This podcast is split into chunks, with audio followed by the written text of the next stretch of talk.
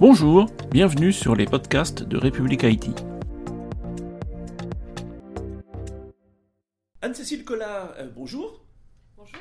Euh, et Alain Regulski, bonjour. Bonjour. Euh, donc Anne-Cécile Collat, vous êtes DPO groupe de, Sodexo et Alain Regulski, vous êtes CISO groupe de Sodexo. Alors tout d'abord, Madame Collat, est-ce que vous pouvez nous présenter le groupe Sodexo?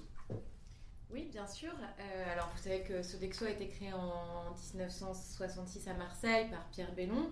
Euh, on est le leader mondial en matière d'alimentation durable et d'expérience euh, à valeur ajoutée à tous les moments de la vie. Notre raison d'être, c'est d'offrir un meilleur quotidien à chacun. Euh, pour euh, construire une vie meilleure pour tous.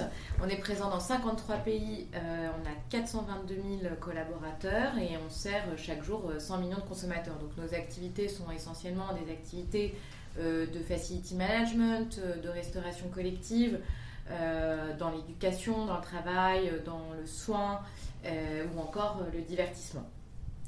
Très bien. Alors, bien évidemment, comme une entreprise présente mondialement, vous l'avez dit, 53 pays. Euh, ça implique de très nombreuses données euh, qui doivent être gérées dans tous les projets informatiques. Euh, globalement, comment vous fonctionnez lorsque un projet est, est monté pour intégrer dès l'origine les préoccupations de cybersécurité et de privacy?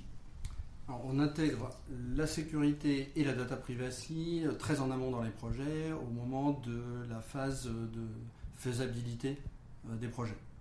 On va commencer par une analyse de risque, à la fois sur la partie cyber, que euh, sur le service, sur la façon dont les données vont être traitées, mais aussi s'il y a euh, de la donnée personnelle qui va faire l'objet de traitement, on va intégrer immédiatement le data le data protection officer. Et donc effectivement, à partir du moment où on est saisi parce que le projet informatique ou digital implique euh, la gestion de données à caractère personnel, nous allons dérouler un processus euh, d'analyse de ces projets euh, de, bout en bout et on va regarder les conditions de traitement dans le cadre de la définition de ce projet euh, des données à caractère personnel, euh, de telle sorte qu'on va évaluer le risque en fonction de la nature, euh, le volume des données, les éventuels prestataires qui pourraient intervenir sur le projet et leur écosystème et chaîne de sous-traitants ultérieurs associés, ainsi que les transferts de données. Très bien. Merci beaucoup à tous les deux. Merci. Merci à vous. À très bientôt sur république-it.fr. Bonne journée.